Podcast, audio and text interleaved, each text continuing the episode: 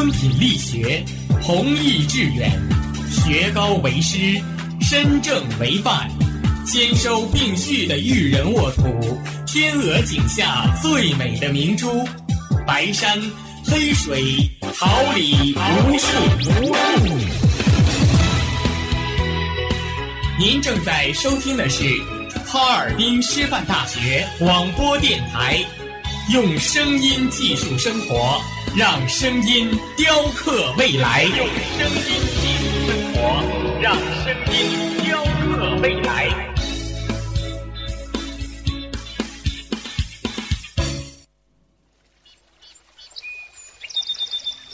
每一天，明媚的阳光照耀绽放的微笑，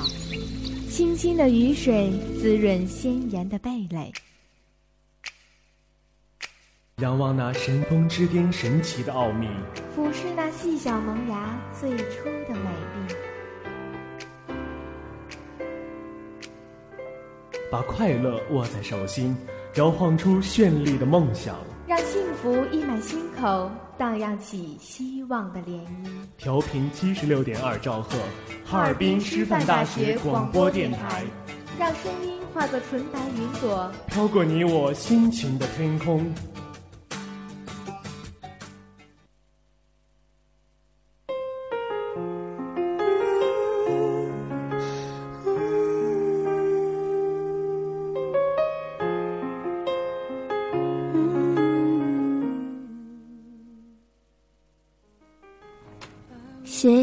晨曦，蕴几许书香，一份关注，一份展望。校园晨风，每天清早的第一声问候。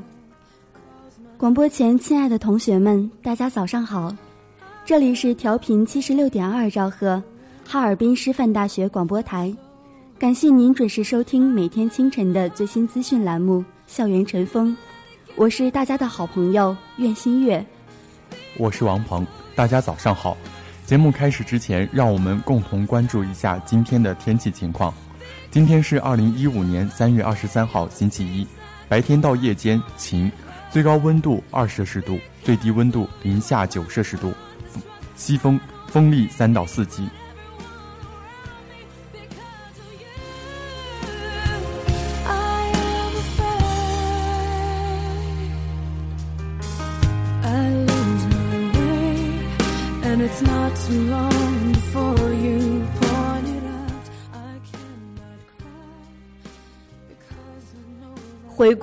史长河，挑选文化精英，以史为鉴，方知兴衰；借古鉴今，创新未来。欢迎走进历史上的今天。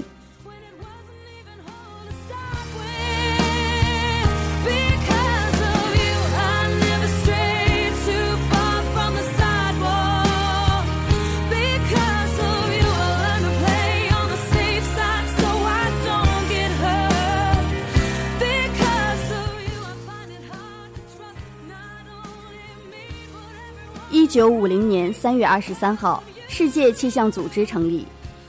一九五零年三月二十三号，世界气象组织公约正式生效，这标志着世界气象组织的成立。该组织的宗旨是促进设置气象台、站、网方面的国际合作，以进行气象、水文及与气象有关的地球物理观测，促进建立气象情报快速交换系统，促进气象观测的标准化。推广气象学应用于航海、航空、水利、农业和人类其他活动，促进气象部门与水文部门间密切合作，鼓励并协调对气象有关领域内的研究和培训。气象组织成立于四十五年来，成员已发展到一百六十多个，工作也取得了许多成就。世界气象组织的工作为减少全球自然灾害的损失做了巨大贡献。他们提供的气象和水文服务，不仅保护了人民生命和财产，还在经济各领域创造了无法估计的价值。世界气象组织在促使各国气象部门合作的同时，还在世界性组织机构间做了大量协调工作。他们与联合国开发计划署、环境规划署等机构协同，在气候变化方面为众多国家的决策者提供依据，推动有利于人类社会的政策措施出台。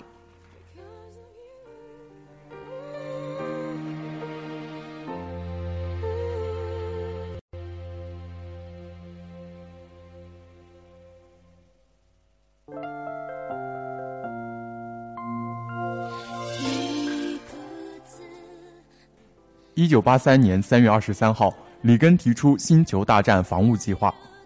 一九八三年三月二十三号晚，美国总统里根提出一项使用最新的现代化技术，为美国建立一个不可摧毁的导弹防御系统计划。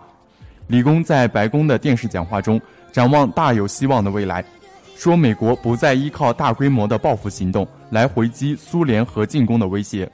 但他警告说。建立导弹防御系统的技术突破，在本世纪末之前可能实现不了了。白宫官员说，新的计划可能包括激光、微波装置、粒子束以及来自人造卫星的抛射粒子束，将苏联发射的导弹在进入美国领土之前击落。一位官员说，实现这一计划需要大量加强反导弹技术方面的研究。根据目前情况，每年大约应投资十亿美元左右的研究费用。一位政府高级官员说：“里根的这一提议并不是在恐吓苏联，也没有违反十多年前签署的反导弹条约。该条约并没有阻挡对防御系统的形容和发展。此计划的推出宣布了新一轮军备竞赛的开始。”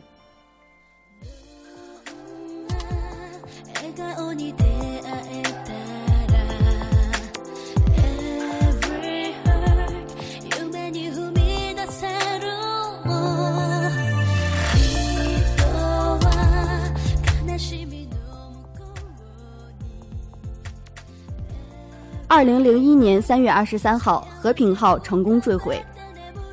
莫斯科时间二零零一年三月二十三号九时零分十二秒，俄罗斯地面控制中心宣布，和平号所有残片已成功安全地坠入预定的南太平洋海域。至此，坠毁和平号的工作圆满地画上了句号。莫斯科时间八时五十九分四十九秒，和平号第一批碎块安全坠入南太平洋海域。该海域位于新西兰与南美洲之间。二十三秒后，和平号的一千五百多块残片坠入了指定海域。和平号空间站是人类历史上第九座空间站，也是迄今体积最大、应用技术最先进、太空飞行时间最长的空间站。在太空飞行的十五年间，和平号共接纳了二十八个长期基本考察组和三十个国际考察组，共一百零八名来自空间飞行的。十二个国家和欧洲航天局的航宇航员，这些宇航员共完成了二十多个科研计划和二点二万项科学实验。通过这些计划和实验，人类掌握了太空舱建造、发射和对接技术、太空行走技术、太空生命保障技术，更加深入地研究了航天医学、生物工程学、天体物理学和天文学。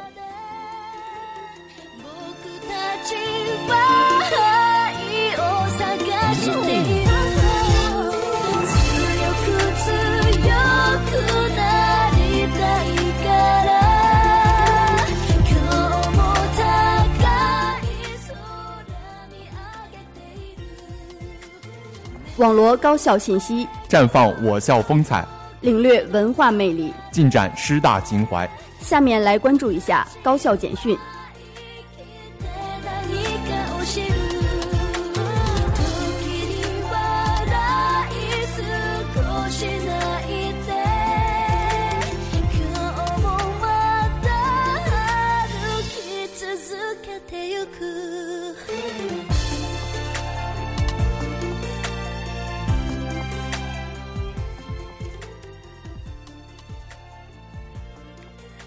全省部分高校党建工作调研座谈会在我校召开。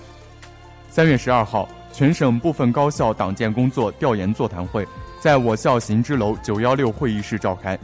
省委副书记陈润儿、省委副秘书长高岩、省委宣传部部委委员李红、省委高校工委书记、省教育厅党组书记、厅长徐梅、省委高校工委副书记、省教育厅党组副书记李东明。我校党委书记付军龙、校长王选章以及有关高校领导和职能部门负责同志出席了座谈会。会议由徐梅主持。会上，付军龙就近年来我校党建工作的主要做法和成效进行了汇报，以培育和践行社会主义核心价值观为抓手，全面加强党的思想建设，充分落实党委的领导责任，全面加强党的组织建设。以深入开展党的群众路线教育实践活动为契机，全面加强党的作风建设；以坚持从严治党为主线，全面加强反腐倡廉建设。傅军龙还汇报了对当前高校党建工作的几点思考及今后的工作打算，进一步加强对党建工作的重视，进一步提升以党建促发展的能力，进一步绷紧意识形态这根弦，进一步强化基层党组织建设，进一步加大反腐倡廉的力度。其他高校领导和职能部门负责同志也分别就所在学校党建工作中的经验及不足做了汇报。并对进一步创建党建思想思路提出了建议。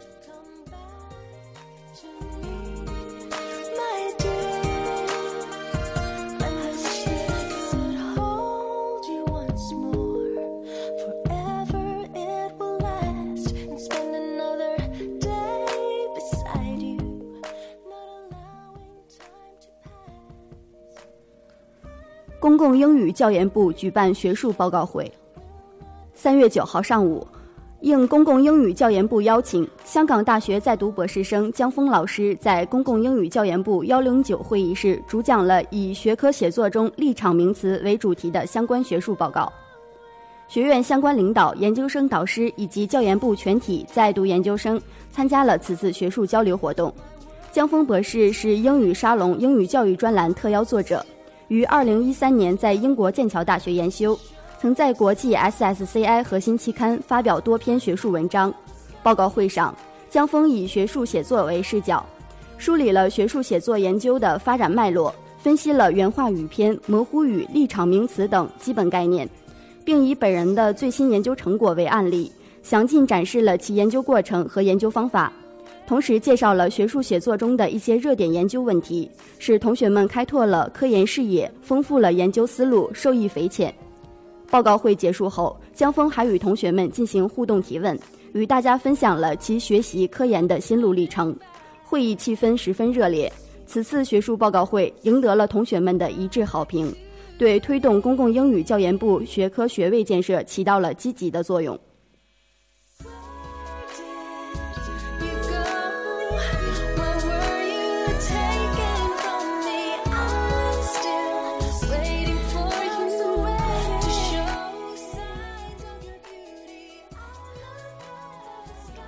马克思主义学院举办二零一五年第二届读书报告会。三月十八号，马克思主义学院举办了第二届读书报告会。报告会由副院长白叶新主持。报告会共有七位老师做了精彩发言。胡锦月老师做了题为《摸着石头过河：变革中国读后感》的读书报告。该报告主要围绕双轨结构、地方竞争和思想市场三个关键词。阐述了中国改革开放的进程与得失。马艳玲老师重点介绍了《中国文化史导论》一书的四方面内容：文化的内涵、中西文化的差异、中国文化史历程、中西接触与文化更新。孙立明老师做了题为《生态价值的理性思考：寂静的春天读后感》的报告，他简要描述了人类家园面临的生态困境，重点阐述了他对生态价值的理性思考。在报告过程中，孙伟教授和孙玉忠教授做了精彩的点评。最后，学院院长李庆霞对整个汇报活动做了总结。他认为，代表教师的汇报有强烈的现实关注、明确的问题意识、浓厚的爱国情怀、开阔的学术视野，同时指出了读书对教育、教学、科研及师资队伍的重要意义，并鼓励全院教师多读书、读好书，并将这一活动作为每年的常规活动。以便在全院形成良好的学习风气与氛围。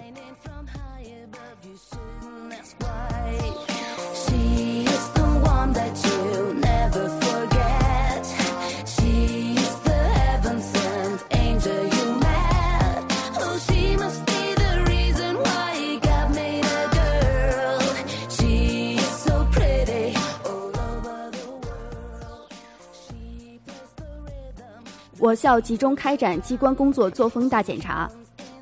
为进一步加强机关干部工作作风建设，深入落实省委巡视组对我校反馈意见的整改工作，学校在二零一五年度工作要点中将今年确定为我校工作作风建设年。学校党委和行政对加强工作作风、严守工作纪律高度重视，学校党政领导多次就加强机关工作作风和遵守工作纪律进行强调。并提出了具体要求。开学初，学校干部工作作风建设领导小组分别于三月九号、三月十二号和三月十三号对机关干部的出勤情况和工作状态进行了集中检查，发现机关工作人员总体出勤情况良好，普遍能够做到认真履行工作职责。今后，学校将进一步加大工作作风、工作纪律的宣传教育和监督检查力度，完善组织领导机构，健全工作机制。机关党委将研究制定机关干部作风建设年工作方案，人事组织等部门将进一步明确相关劳动纪律和干部请告假制度。学校办公室将继续加强会议管理，后勤部门将对卫生检查和评比提出具体要求，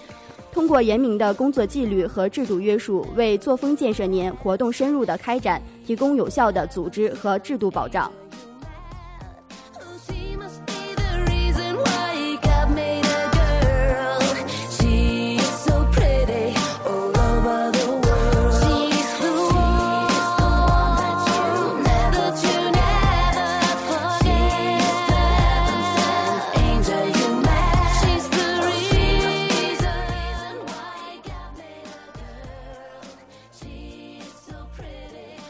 经济学院举办第五期金氏讲坛。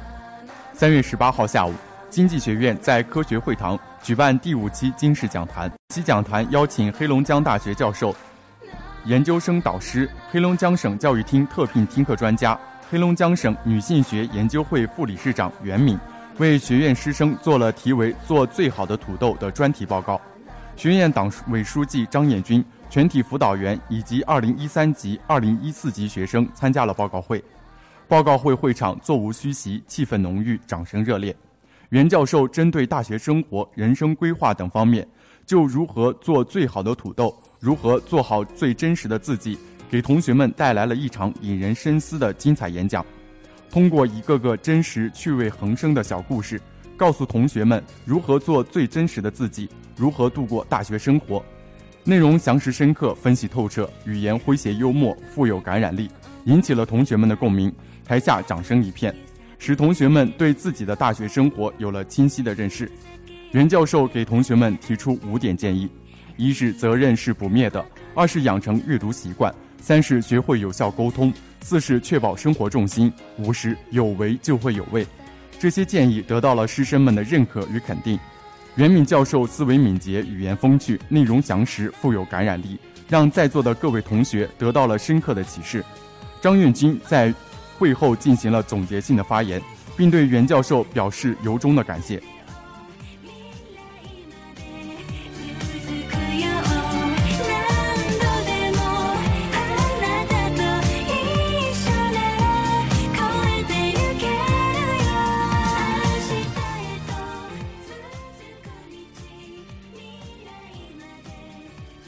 大学举行二零一四年到二零一四学年高丽钢线助学奖学金颁发仪式。三月十九号下午，二零一三年到二零一四学年高丽钢线助学奖学金颁发仪式在青岛大学图书馆报告厅举行。青岛大学一百五十名品学兼优的学生受到奖励资助。校党委常委、副校长汪黎明等出席颁发仪式，并为获奖学生颁奖。校学生资助管理中心主任王春光主持颁奖仪式，张希科宣读了获奖学生名单，获奖学生代表向高丽志刚株式会社赠送了感恩纪念册，汪黎明向刘涛赠送纪念品，曲红斌和张希科分别向刘涛董事长颁发荣誉证书、赠送纪念品，程有新、汪黎明、刘涛分别讲话，汪黎明对青岛高丽钢线有限公司。捐资助学的慷慨义举和青岛市教育局、青岛市教育发展基金会及社会各界对青岛大学事业发展的大力支持表示感谢。他希望获奖同学以此作为新的起点，努力追求自己的梦想，用更高的标准来要求自己，自立自强，积极参与社会实践和公益服务活动，在回报社会中展现当代大学生的时代风采。实现自我价值，实现美丽的青春梦、青大梦、中国梦。青岛高丽钢线有限公司是知名韩资企业，自2005年起在青岛大学设立助学，至今已十年，共有一千的资助奖励，奖助总金额达二百七十万元。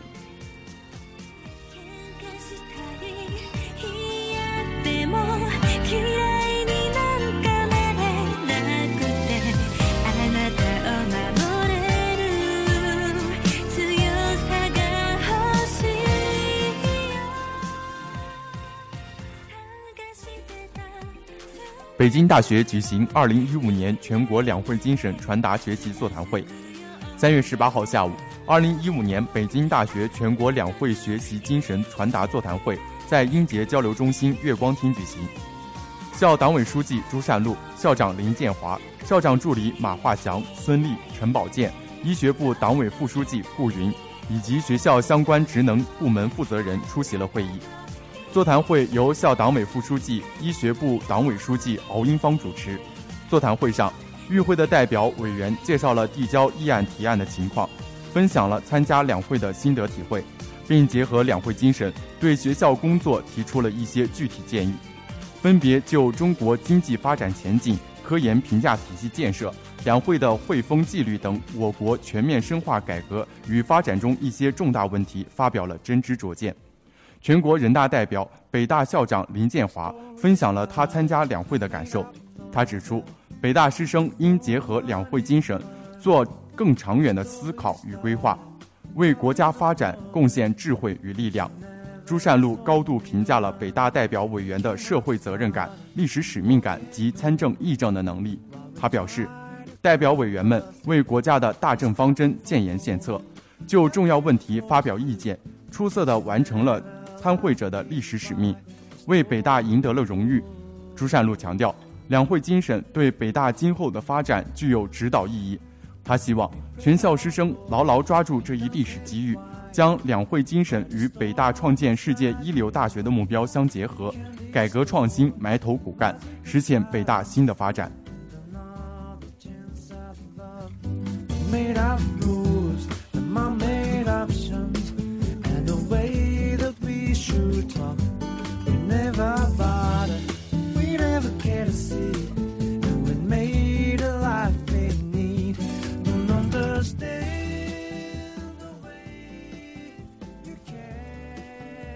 华北电力大学罗克维尔自动化实验室揭牌。三月十七号，华北电力大学罗克维尔自动化实验室揭牌仪式在华北电力大学隆重举行。罗克维尔自动化全球总监迈克尔·库克、亚太区经理李磊、中国区大学项目高级专员吕颖山、东北电力大学副校长王增平及相关部门负责人、自动化系师生参加了揭牌仪式。仪式由自动化系主任马永光主持。首先由汪增平致辞，他表示，华北电力大学作为特色鲜明、多学科协调发展的国家“二幺幺”工程重点建设高校，一直在寻求建立高校与企业联合培养人才的创新机制。此次罗克维尔的自动化公司的捐赠，是高校与企业合作共同培养应用型人才的一种有效的教育模式。华北电力大学罗克维尔自动化实验室的成立。将推动工程教育改革，培养具有工程实践能力和创新精神的高级工程技术人才。之后，迈克尔·库克发表致辞，他介绍，自1998年罗克维尔自动化进入中国市场，就发起了大学合作项目。十六年来，罗克维尔公司不断通过捐赠产品、建立联合实验室、组织竞赛和培训等多样化的校企合作方式，努力提高大学实验室的专业能力。增强大学生在自动化方面的实践和理论能力，为中国自动化行业源源不断的培养和输送高素质人才。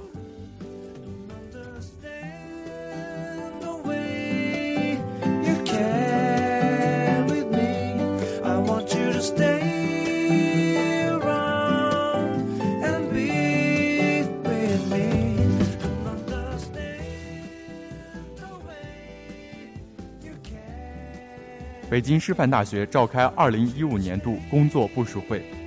三月十八号，北京师范大学召开二零一五年度工作部署会，党委书记刘川生等出席会议，党委委员、纪委委员、校务委员会委员、院士、资深教授、各院系机关部处负责同志一百三十余人参加了会议。会议由刘川生书记主持。会上，刘书记传达了全国两会精神。全面部署了今年的工作。他指出，高等教育进入了新的阶历史发展阶段，我们必须充分认识新形势、新挑战，主动适应新常态，全面落实中央和教育部对高校的要求，在新一轮高等教育改革中抓住机遇，在激烈的高校竞争中实现新的飞跃。二零一五年是“十二五”规划收官和“十三五”规划启动之年，必须认真贯彻落实习近平总书记教师节重要讲话精神。着力打造自由好老师队伍，提高教师教育质量，巩固和深化群众路线教育实践活动成果，加强和改革新形势下宣传思想工作，大力推进社会主义核心价值观教育，严肃认真做好干部选拔任用工作，以建设服务型党组织为重点，创新基层党建工作，深化综合改革，全面落实学科能力提升计划，推进人才强校工程。坚持一张蓝图干到底，抓好学校十二次党代会各项战略部署和“十二五”规划各项任务的落实。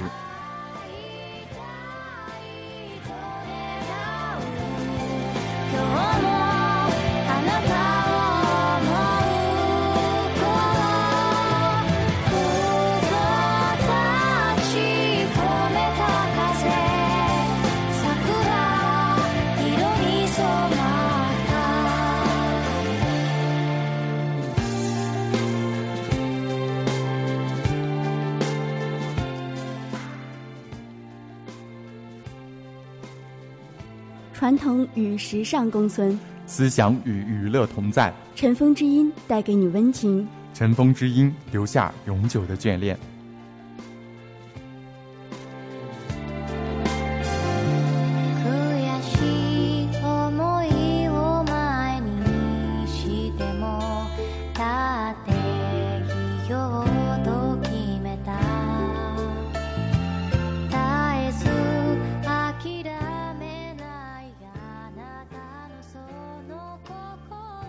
晨起，将昨夜的梦轻叠，把相思的帘垂下，舍不得尘封的窗，忍不住上锁的门，抽屉写了一半的日历，多年不吹的横笛，墙上古旧的算盘。突然决定要走，也不打算做过多的停留。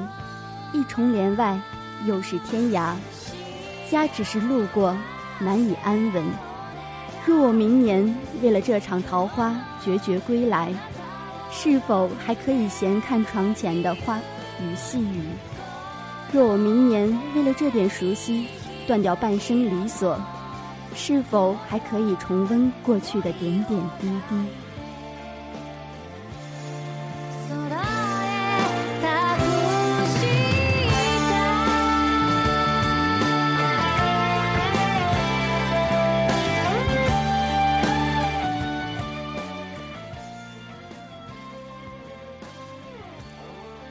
可能，请告诉我，物是人非是少了时间，还是多了距离？若能，请告诉我，时过境迁是变了流年，还是换了风景？这些年，一个人，江湖辗转，天涯飘零。说到一个缘字，不过三千青丝烟火过客；说到一个情字，不过一袭白衣墨。也曾寻一个人为我独占高楼，情染三香，最后为我将舞袖拂醉群芳，把兰花弹成绝唱。也曾想为一个人剑指九派，安然无恙，最后为他逝去剑上的月光，牵他暮日城外的夕阳。然而，梦终究还是不够长，慢慢醒来，却逃不过酒里倒影的冷笑。躲不过茶里沉淀的清凉。原来一个人也会将行云流水的日子过成这样。说什么重拾散落的过往，说什么不诉青春的离殇，终究也敌不过那句“当时只道是寻常”。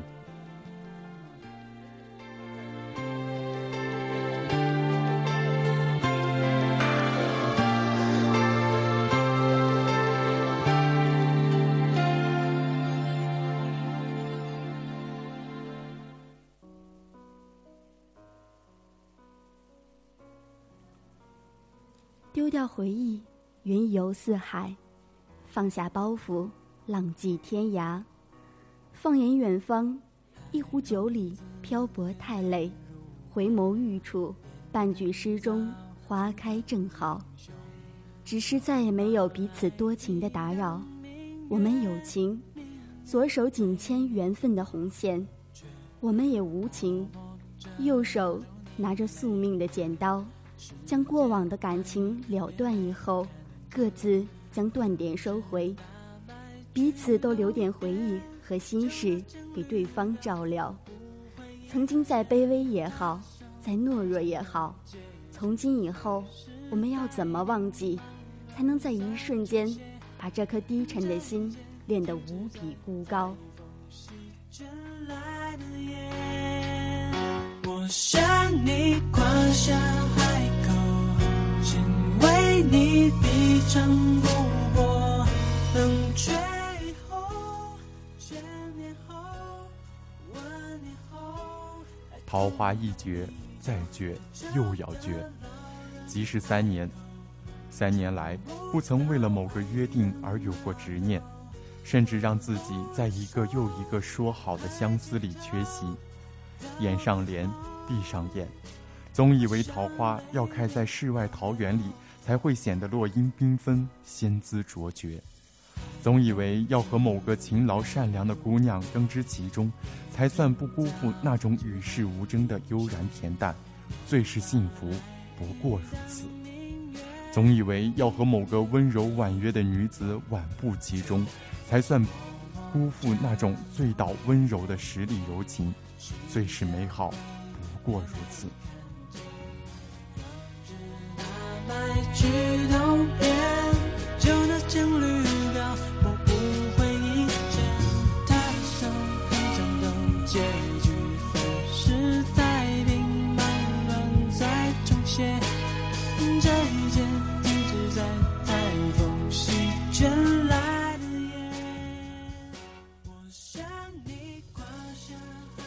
写浪漫的诗，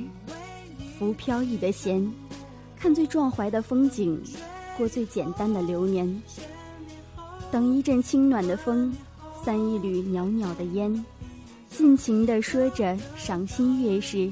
品茶的清香淡雅，闲情逸致；饮酒的香醇浓烈，携手花间。而人生总是看不开，放不下，得不到，心不甘。没有谁愿意剪断那些过往，去开始无人打扰的生活。或许人就是这样，爱始终是年轻的，而感情越旧越怀念，故事越老越经典。尽管白衣已不能潇洒，但是披上袈裟却更可怕。所以甘愿在红尘里做一只守望彼岸的花。宁可为了情几度零落成泥，也不愿为了心一念原谅自己。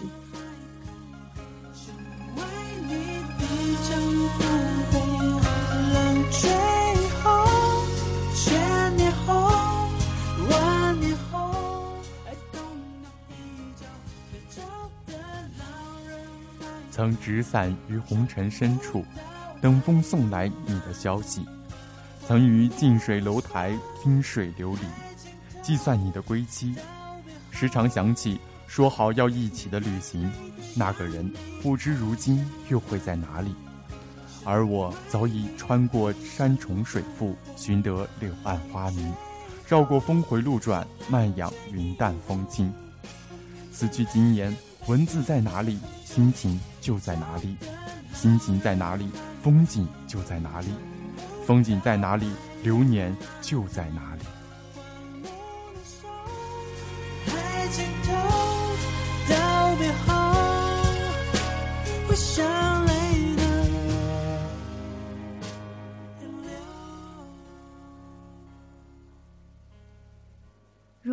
能将文字种在回忆里，是否还会开出淡淡的期许，让所有浓墨重彩的曾经？都变成一笔带过的风景，让那些美好的瞬间组成零落多姿的诗句。若干年后再相遇，把不好的都忘记，在那点少许的好里，隐约记得你，回眸，似与不似都熟悉，浅笑，像与不像都想起。安静的，久久的，我想你已表现得非常明白。我懂，我也知道，你没有舍不广播前，亲爱的同学们，大家早上好，这里是调频七十六点二兆赫，哈尔滨师范大学广播台。感谢您准时收听每天清晨的最新资讯栏目《校园晨风》，我是大家的好朋友苑新月。大家早上好，我是王鹏。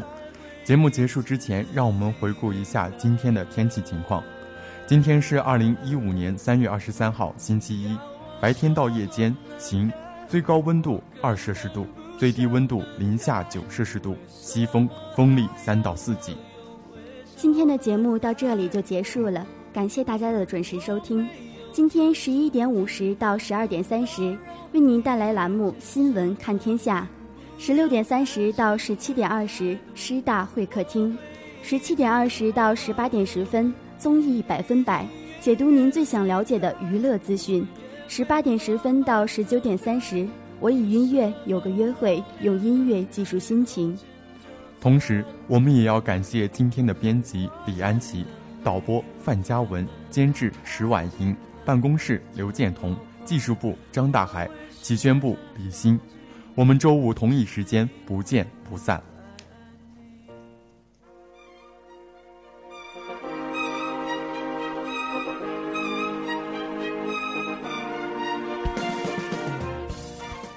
花秋时，桃李不言。炫动之声，无限精彩。FM 七十六点二。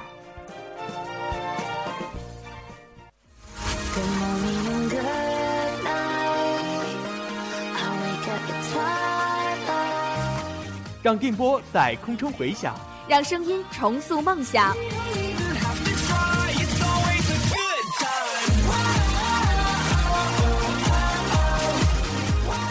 在青春的旅途上，用电波打破沉寂。在年少的岁月里，让声音尘封迷茫。我的快乐源泉，我的青春宣言。